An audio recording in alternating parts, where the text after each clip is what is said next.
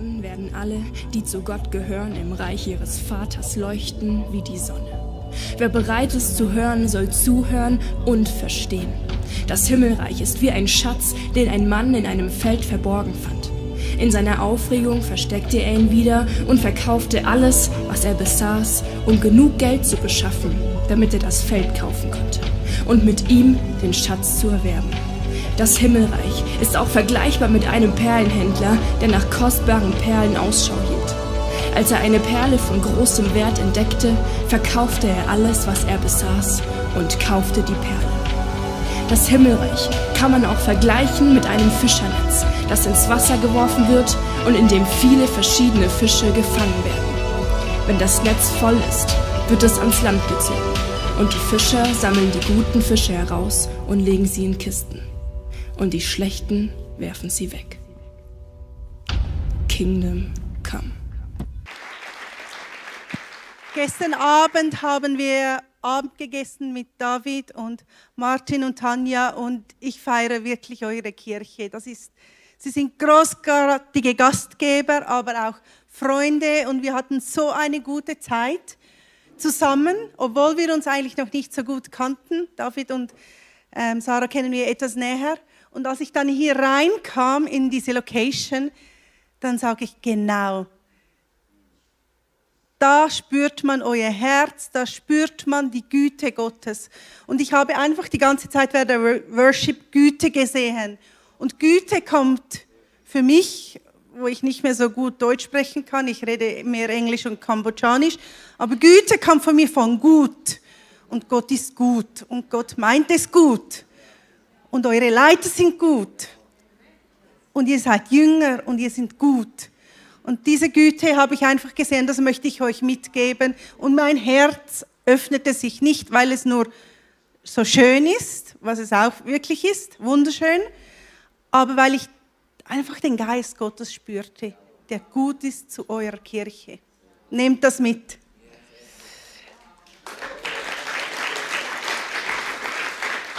Mein Name ist Sopal und ich bin eine ganz gewöhnliche Frau aber ich glaube an einen außergewöhnlichen Gott und der leitet und führt mich und führt uns als Familie. Und ich habe ein Bild mitgenommen von unserer Familie.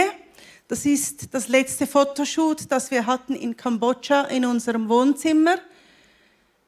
Nach diesem Foto haben wir die Kinder, die waren dann etwa 18 und 17, in die Schweiz gebracht für ihre Ausbildung, ihre weitere. Noah studiert, Kima macht eine Lehre und am Muttertag jetzt gerade, wenn ich da vorne stand, das war eines der härtesten Dinge, die ich getan habe. Sie in die Schweiz zu bringen und dann retto nach Kambodscha zu fliegen, nur Andy und ich. Und Andy und ich, wir sind beinahe über 30 Jahre zusammen, fast 28 Jahre verheiratet, aber sei mal nur mit deinem Mann zusammen die ganze Zeit. Baue mit ihm Kirche, stehe mit ihm auf, mache alle die Meetings zusammen. Das ist intensiv. Dann hatte ich gerne noch die Kinder um mich herum. Nein, Witz beiseite. Es war hart, die Kinder retten zu lassen in der Schweiz. Und ich habe ihnen gesagt, Kinder, wenn ihr ein Problem habt, Mama kommt immer. Und dann kam Corona. Und Mama konnte nicht kommen. Aber ich habe ihnen auch gesagt, ich komme nur, wenn ihr irgendein Problem habt, außer Liebeskummer. Da komme ich nicht. Das müsst ihr selber lösen. Aber dann kam Corona und diese zwei Jahre, die Kinder nicht zu sehen, das war sehr intensiv für mich. Nicht, weil ich Andy aushalten musste, sondern weil einfach mein Herz brach als Mutter nicht deine Kinder bei dir zu haben, die waren ja noch nicht wirklich volljährig. Und wir sind so früh ausgewandert, dass sie eben, Kim hat mir immer wieder geschrieben, Mama, ich bin in den falschen Zug gestiegen, in die falsche Richtung, Richtung Olten, anstatt Richtung Luzern. Und das hat mir so wehgetan oder bei der Krankenkasse und all diese Dinge, die mussten alles wieder neu lernen und ich war nicht dabei. Und Darum halte ich auch immer wieder an dieser Güte Gottes auch fest, weil ich weiß, hey, Gott ist mit ihnen. Und ich möchte euch etwas in meine Geschichte mitnehmen, weil ich auch eine außergewöhnliche Geschichte habe. Ich bin ja etwas dunkler als ihr.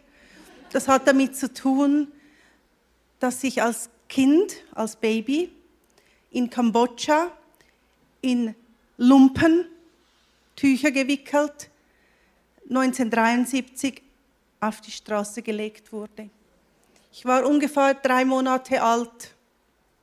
Ich habe geweint, war unterernährt, hatte eine Lungenentzündung und es war ein kleines Schild auf meiner Brust, Sopal Pen und einen Straßennamen. Diese Straße hat man aber nie gefunden. Und so ging es ganz, ganz vielen Kindern in dieser Zeit, weil der Krieg ausbrach. Eltern wussten nicht mehr, was machen. Sie hatten Angst, sie hatten Furcht. Und ihr seht das Bild, viele Kinder lagen da in den eigenen Fäkalien. Niemand hat sich darum gekümmert, keine Eltern waren dabei.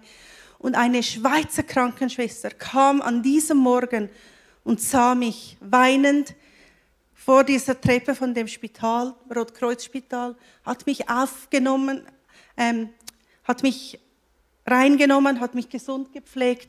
Der Arzt hat gesagt, sie ist ungefähr drei Monate. Es hat mir Medikamente gegeben, mich gesund gepflegt. Und ist dann auf den Markt gegangen, als ich besser, als ich wieder fit war, hat gesagt, kennt ihr dieses Kind? Kennt ihr die Eltern dieses Kindes? Niemand kannte mich.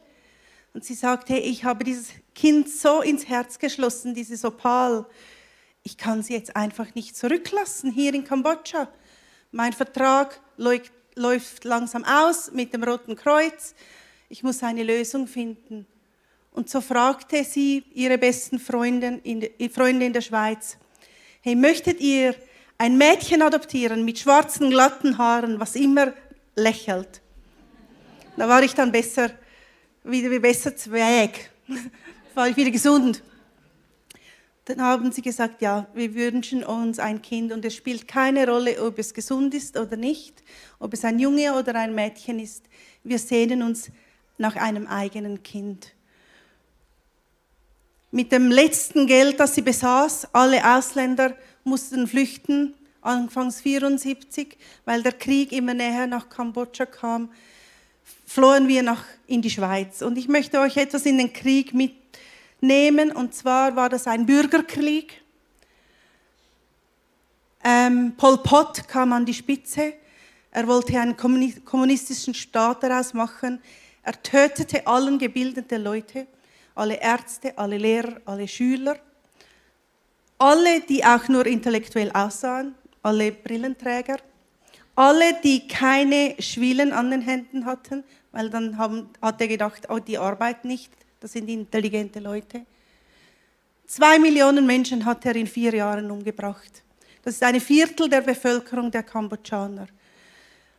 Von diesem Zeitpunkt, als er die Spitze übernahm, die Roten Khmers, hat er bestimmt, wer wann schläft, wer was isst, wer wann wie viel isst, mit wem das man redet. Alle Familien wurden auseinandergebracht. Es gab keine Familienkonstellationen mehr, du wurdest verheiratet mit XY, du konntest nicht mehr wählen. Du konntest nicht mal deine eigene Kleidung und Frisur mehr auswählen. Das war die Zeit, in der ich geboren wurde. Und das ist ein Teil meiner Geschichte. Und dieser Teil macht genau so viel mit mir aus, weil, ja, es ist ein Elend. Und jetzt immer noch, äh, fast 50 Jahre nach dem Krieg, merken wir, wie das Land Kambodscha traumatisiert ist von diesem Krieg. Zum Beispiel ältere Menschen reden nicht mehr, weil ihnen wurde das Reden untersagt, weil wenn, wenn du redest, dann kannst du was Falsches sagen, dann wirst du umgebracht. Und so reden Familien nicht miteinander, sie haben das verlernt. Aber ich kam in die Schweiz zu Schweizer Eltern, die liebten mich, Sie sagten immer, wir haben dich auserwählt. Ich konnte diese Liebe auch als Kind sehr, sehr gut annehmen. Aber ich merkte dann, als ich Teenager wurde und noch als etwas älter eigene Kinder hatte, es war einfach nicht mehr so einfach. Und ich begann mich auf die Suche nach meiner eigenen Identität.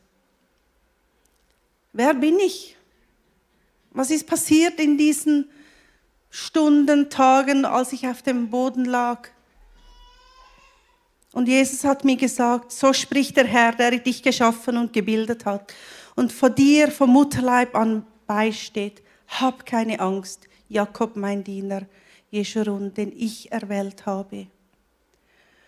Und you, you know, ähm, wisst ihr, manchmal bekommen wir in unserem Leben nicht gute Blätter, ein Startblatt, wie beim Kartenspiel Manchmal ist es schlecht.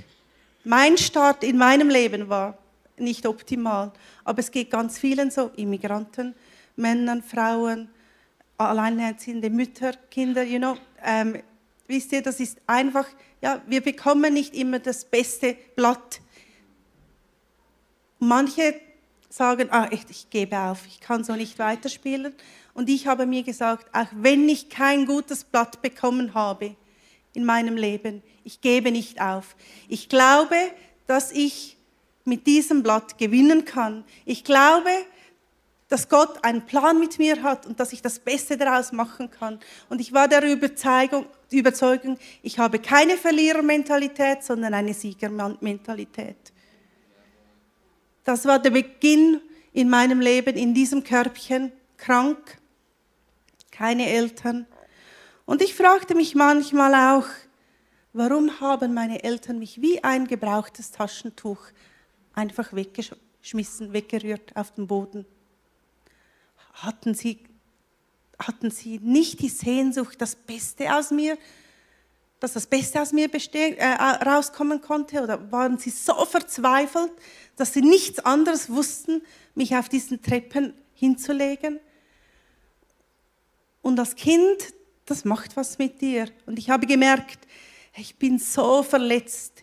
Ich war so verletzt, ich war so heimatlos oftmals. Oder FOMO, ich hatte immer Angst, etwas zu verpassen. Und ich habe meine, meine ganze Familie von A nach B geschleppt, weil ich das Gefühl hatte, ich verpasse was. Ich hatte keine innere Ruhe. Und ich merkte einfach, es geht vielen Adoptivkindern so, ich habe Dutzende Bücher gelesen, alle haben gesagt, wir haben eigentlich nicht die wirkliche Lösung für diese Heilung dieser tiefen Wunden, die uns passiert sind als Adoptivkinder. Wir wurden weggegeben, wir sind nicht gewollt auf dieser Welt. Da ist ein tiefer Schmerz, aber wir haben eigentlich nicht die Lösung. Und ich wusste, als Kind an, wurde mir, wurde mir die, äh, die Liebe Jesus nähergebracht und ich wusste, eigentlich liegt ist vor meinen Füßen. Und das ist die Liebe Gottes anzunehmen. Er steht da mit offenen Händen und sagt, Zopal, greif, greif nach meiner Hand. Ich bin da. Ich habe schon immer auf dich gewartet. Und ich möchte dich heilen von all deinen Wunden. Ich möchte dich heilen und ich möchte dich zu deiner, einer Frau machen, die einmal auf einer Bühne steht, konnte ich mir nie vorstellen. Und erzählt, wie Gott das Güte einfach groß ist. Er hat mich geheilt, nicht von heute auf morgen, aber er hat mich geheilt, dadurch ich äh, lernen durfte zu vergeben. Vergeben meinen leiblichen Eltern, vergeben meinen Adoptiveltern, die mir auch Informationen fernhalten wollten, aus Schutz. Vergeben für alle Leute, die mich in der Schweiz als Ausländer behandelt haben. Du bist dunkel, du gehörst nicht zu uns. Ich musste das lernen und am meisten musste ich lernen, mir selber Vergebung einzustehen und zu sagen, okay, ich vergebe für all den Zorn, all die Bitterkeit, all die Wunden, die ich mit mir mitgetragen habe. Und manchmal ist eine Beziehung zu Gott wie wenn wir eine Pflanze hegen und nicht einen Kaktus, sondern eher eine Orchidee. Wenn wir eine Orchidee schauen, Liebe, Aufmerksamkeit, sie pflegen, dann blüht sie. Wenn wir nichts machen, fallen die Blätter runter. Und ich habe ähm, gelesen, dass man, wenn man jeden zweiten Tag einen Eiswürfel in den, in den Topf gibt, von einer Orchidee, dann bekommt sie immer genügend Wasser, dass sie weiterhin schön blüht. Probiert das mal aus. Vielleicht schmilzt es, in schmilzt es in Deutschland nicht so schnell wie in Kambodscha, aber, aber das ist ein Trick, wie man eine Blüte, eine Orchidee blühen lassen kann. Und so ist es auch in der Beziehung, das sagt jeder Gärtner. Eine, Pflanze braucht Aufmerksamkeit. Die Beziehung zu Gott braucht Aufmerksamkeit, braucht Investition. Wir müssen dranbleiben. Und genau wenn wir dranbleiben, dann sagt er, greift nach meiner Hand. Ich gebe sie dir und ich werde dich heilen. Und weißt du, wenn wir selber nicht vergeben, das ist wie wenn wir eigenes trink, äh, wenn wir Gift trinken, weil niemand sieht unser Schmerz. Dein Leben kann schlecht gestartet haben wie meines, aber niemand sieht die Unvergebenheit in deinem Herzen. Das spürst nur du. Ich hatte immer gedacht, ja, ich muss nur etwas abnehmen, die Frisur anders, etwas anders kleiden, dann geht das dann schon in Ordnung. Aber nein, das ist nicht das Äußere, das ich, äh, das ich ändern muss. Es war mein Inneres, mein Inneres Zugestehen. Hey, ja, blöd, ge schlimm gelaufen. Mein Start, aber ich nehme es nicht an. Ich ergreife die Hand Gottes. Ich war in der Seelsorge und die Seelsorgerin sagte, Sopal, was, was ist deine Frage, die du all die Jahre hattest? Und unter Tränen habe ich gesagt, Jesus, wo warst du, als ich auf der Treppe lag, weinend, krank, am Verhungern? Weißt du, was Jesus gesagt hat? Er hat gesagt, Sopal, Hast du nicht gehört? Als du geweint hast, habe ich dich getröstet. Als du müde warst, habe ich dir ein, ein Gute Nachtlied gesungen. Ich war immer bei dir, die ganze Zeit. Obwohl ich Jesus ja da noch nicht kannte, aber er war immer bei dir. Er hat mich nie verlassen und an dem halte ich fest. Jesus ist immer bei mir und er hat mich frei gemacht von all dem Zwang, den ich hatte, all den, den, den Verletzungen. Und, und ich habe auch eine neue Familie bekommen und die Familie in Jesus. Das ist eine Familie, die besteht. Er hat mich adoptiert. Er hat, ich bin seine Tochter. Aber ich habe eine Familie auch in Kambodscha. Das sind meine Freundinnen, die ich auserwählt habe, die ich liebe und sie lieben mich und ich würde mit ihnen durch dick und dünn gehen. Und ich weiß, sagt man auch Pferde stehlen? Ja? Ich würde mit ihnen Pferde stehlen oder in Kambodscha vielleicht mehr ähm, Krabais. Wasserbüffel, genau. Das sind Kambodschanerinnen, Amerikanerinnen, das, sind, das ist meine neue Familie. Es muss nicht die Familie sein, in die du geborgen bist, sondern wir können uns eine Familie neu aussuchen. Und wir haben eine Familie in Jesus und das ist eigentlich das Größte. Und Sopal, mein Name, bedeutet gute Ernte. Wie krass ist das? Mein Name bedeutet gute Ernte. Keine Ahnung, wie meine Eltern auf diesen Namen gekommen sind, aber ich nehme das prophetisch an und sage, ich bin in Kambodscha. Ich erhebe meine Stimme für die Kambodschaner, die keine Stimme mehr haben, die arm sind, auf die nicht gehört wird, auf die Kinder, die ähnliches Elend passiert ist. Mein Name bedeutet gute Ernte. Ich bin eine gewöhnliche Frau, die an einen außergewöhnlichen Gott glaubt.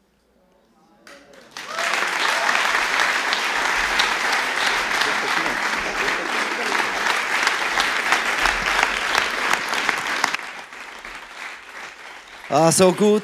Ähm, einfach die, diese Geschichte äh, hat Sopal während dieser Corona-Zeit, wo wir nicht rumrennen konnten wie, wie sonst, aufgeschrieben und ein Buch, ähm, der, ein Verlag wollte dieses Buch veröffentlichen und darum haben wir es jetzt hier, der zweite Ort in Deutschland, wo, wo du das haben kannst, heute hier. Sensationell, wirklich äh, diese Geschichte und sehr viel Nuggets sind in diesem Buch über Identität, über Berufung, über diese Geschichte aus Kambodscha gerettet und dann mit der Familie wieder zurückgegangen, um anderen zu helfen. Ist eigentlich ein Full Circle, eine wunderbare Geschichte, wo ich auch Teil davon sein darf. Ich fühle mich wirklich, ähm, ja, ich fühle mich geehrt.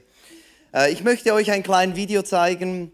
Da drin sind zwei Geschichten und dann möchte ich reinstarten in, in ähm, einen kleinen Teil, wo wir ein bisschen reinschauen. Wie war dann Corona und diese Zeit in Kambodscha? Weil das fragen mich immer sehr viele. Können wir diesen Video gleich starten?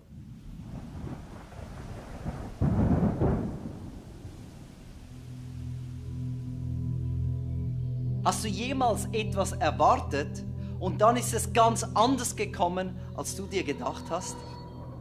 Wir alle haben gehofft, dass die Pandemie inzwischen vorbei sein würde. Aber die Auswirkungen treffen die Welt noch immer sehr hart. Obwohl wir die Celebrations für fast zwei Jahre geschlossen hatten, haben wir dennoch Gründe zu feiern. Wir konnten 16 Small Groups starten und haben zwölf Menschen getauft. Einer davon ist Borai. Was ihn am meisten berührt hat, ist, als er gelernt hat, was Licht und Dunkelheit ist. Borai ist ein sehr temperamentvoller Mann und es fiel ihm schwer, sein Temperament zu kontrollieren. Als er sein Leben Jesus übergab, veränderte er sein Verhalten 180 Grad. Unser Ziel ist es, Menschen zu gewinnen, auszurüsten und zu empowern. Wir begleiten diese in ihrem Glauben durch Celebrations und Discovery-Kurse. Ebenso unterstützen wir durch unser Education-Programm Kinder und Jugendliche dabei, ihr Potenzial auszuschöpfen und ihre Träume zu erreichen.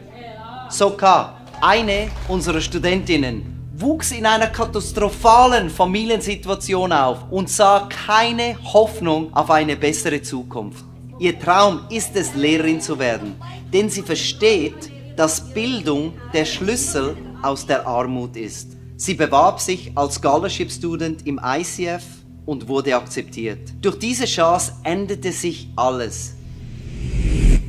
Bildung ist die Investition in die Zukunft von Kindern und einer ganzen Nation. Amen.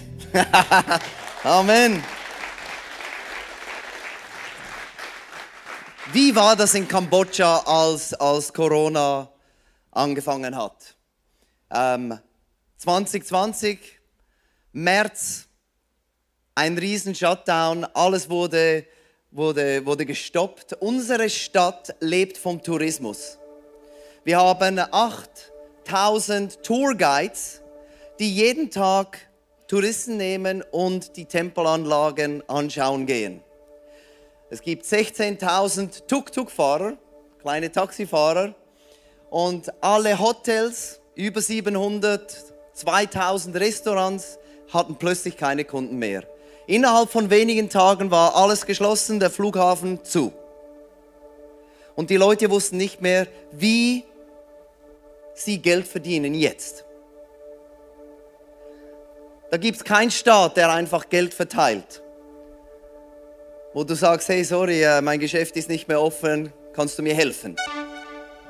Und wir sind in diese Situation reingekommen anfangs 2020. Und da ging es nicht lange, da sind Familien zu uns an die Tür gekommen, haben geklopft, habt ihr was zu essen?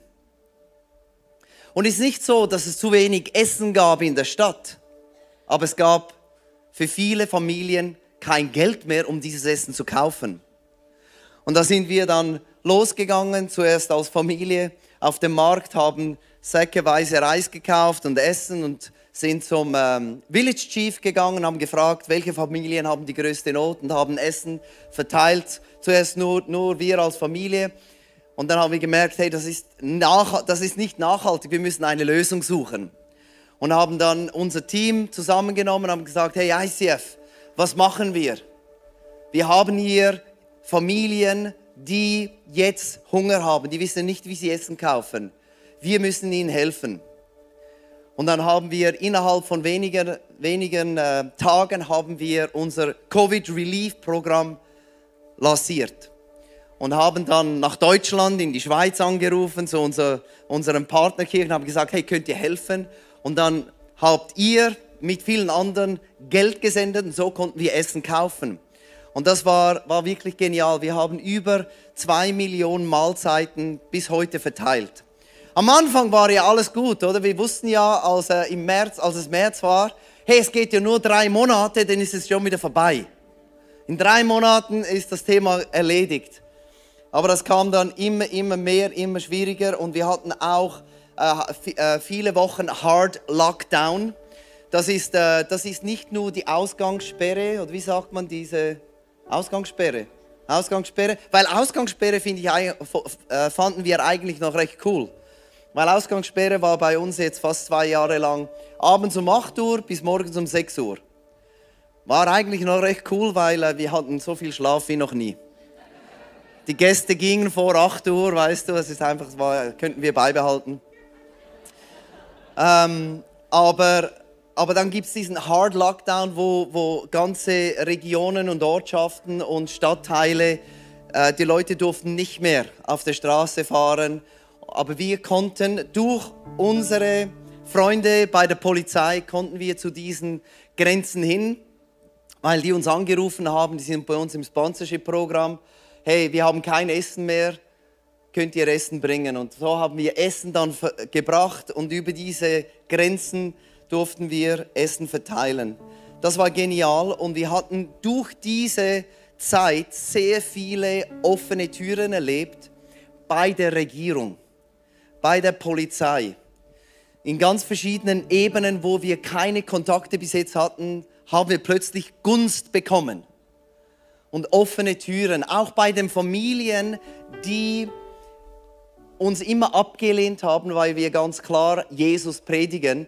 Plötzlich, als sie dann dort saßen und Reis von uns bekommen haben und Essen, haben wir natürlich auch immer die Chance genutzt, um das Evangelium zu erzählen und für die Leute zu beten und zu worshipen und alles, weil die Kirche war geschlossen, aber wir haben eigentlich die Essensausgabe ähm, Momente immer als eine heimliche Celebration genutzt und haben so viele, viele Menschen erreicht. War natürlich dann auch so, dass wir, äh, wir hatten 21 Monate, durften keine religiösen Zusammenkünfte geben, auch keine Hochzeiten, nichts. 21 Monate und wir hatten nur soziale Projekte gemacht. Alles Mögliche. Und dann hatten wir den letzten Sonntag im Dezember hatten wir unsere Kircheneröffnung. Und wir wussten nicht, wer wird wieder kommen, wer wird nicht kommen. Ich hörte von, von der Schweiz und von Deutschland, dass es oftmals vielleicht ein bisschen schwierig ist, bis es wieder anläuft. Aber das war unser erstes Wochenende, als wir wieder aufgetan hatten. Wir haben über 1800 Leute die gekommen sind an diesem Wochenende. Es war einfach wirklich, wow, der Hunger war mehr als nur für Essen und Trinken. Der Hunger war für diese Hoffnung in dieser Krisenzeit. Und das ist das, was mich so berührt hat und hat mich immer wieder erinnern lassen an, an, diesen, an diesen Moment, wo Ezekiel zu diesen Knochen spricht zu diesen toten Knochen, wo Gott ihm sagt, prophezei, dass diese Knochen wieder lebendig werden. Prophezei, dass da wieder Leben in was Totes reinkommt. Und wenn ich zurückschaue, in die letzten zwei Jahre war sehr viel einfach tot. War sehr viel leer, traurig. Da war, war, das war einfach tot und jetzt da Leben hineinsprechen. Zu sagen, steh auf. Zu prophezeien, dass der Atem wieder zurückkommt. In die Menschen, die nicht mehr zurückgekommen sind. Am Ende dieser Prophezeiung ähm, sagt Gott, das ist so krass, das ist mein Lieblingsvers in der letzten Zeit. Und wenn ich eure Gräber öffne, Gott sagt, ihr habt Gräber. Ihr habt Gräber, die ihr verschlossen habt. Ihr seid tot hinter euren Grabsteinen. Ist eine harte Aussage. Und wenn ich euch als mein Volk, ihr seid immer noch mein Volk, auch wenn ihr in den Gräbern seid, als mein Volk aus euren Gräbern steigen lasse. Wir haben Gräber geschaffen, wo wir drin tot sind. Und Gott sagt, du bist mein Volk. Komm aus diesem Grab wieder heraus. Und manchmal können wir das nicht selber. Und für das sind wir berufen, egal wo auf dieser Welt, um den Menschen zu helfen, aus ihrem Grab wieder herauszukommen. Einfach wieder herauszusteigen, zu kommen, zu sagen, steh auf, bleib nicht in deinem Grab. Und dann werdet ihr erkennen, ihr werdet erkennen, dass ich der Herr bin. Und das erleben wir. Das erleben wir Woche um Woche, Familie um Familie, die zum Glauben kommt, die sich taufen lässt, die aufsteht aus diesem Tod und wieder lebendig wird. In dieser Zeit konnten wir äh, viele andere Dinge machen, viele Sozialprojekte. Wir haben, äh, wir haben 75 Leute angestellt in zwei Jahren äh, bei uns im ICF. Jetzt haben wir total 170 Vollangestellte aber die meisten angestellt während der Pandemie und das war natürlich in, in unserer Stadt, wo die Hotels geschlossen hatten, die Restaurants geschlossen hatten, alles war zu, niemand hat Jobs und wir konnten die besten Leute ernten. Von den besten Hotels mit der besten Bildung äh, war, war natürlich ein Geschenk. Ein Geschenk, das Gott denen macht, die ihn kennen. Und wir haben erlebt, ein Wunder nach dem Wunder. Es geht zu lange, das hier alles zu erklären, aber ein Wunder, das, ich, ähm, das wir visuell heute anschauen möchten, ist, während dieser Zeit konnten wir nur Dinge in kleinem Rahmen machen und eine, ein Projekt, das wir gemacht haben, wir haben einen Song, den unsere Band geschrieben hat, haben wir zu einem Video gemacht, zu einem Dance-Video. Aber in diesem Dance-Video gibt es drei Geschichten, die, ich sage jetzt mal, Kambodscha sehr prägt. Das eine ist, zu wenig Geld zu haben. Und in diesem Video, ein Mann mit seinem ein Vater hat, hat kein Geld, um seine Stromrechnung zu bezahlen. Diese 15 Dollar. Und ein Kind, das sich schämt, weil es arm ist. Und eine andere Geschichte von einem Mädchen, das sich schämt, weil sie dunkle Haut hat und sie sich selbst nicht schön findet, wurde zusammengemacht zu diesem Video mit dem Titel Let Prayer Rise. Was mache ich, wenn ich keine Hoffnung mehr habe? Und dann schaue ich zu Gott und dann ist dieser Gott da und gibt mir Freude. Lass uns diesen Video zusammen genießen und dann bete ich zum Schluss.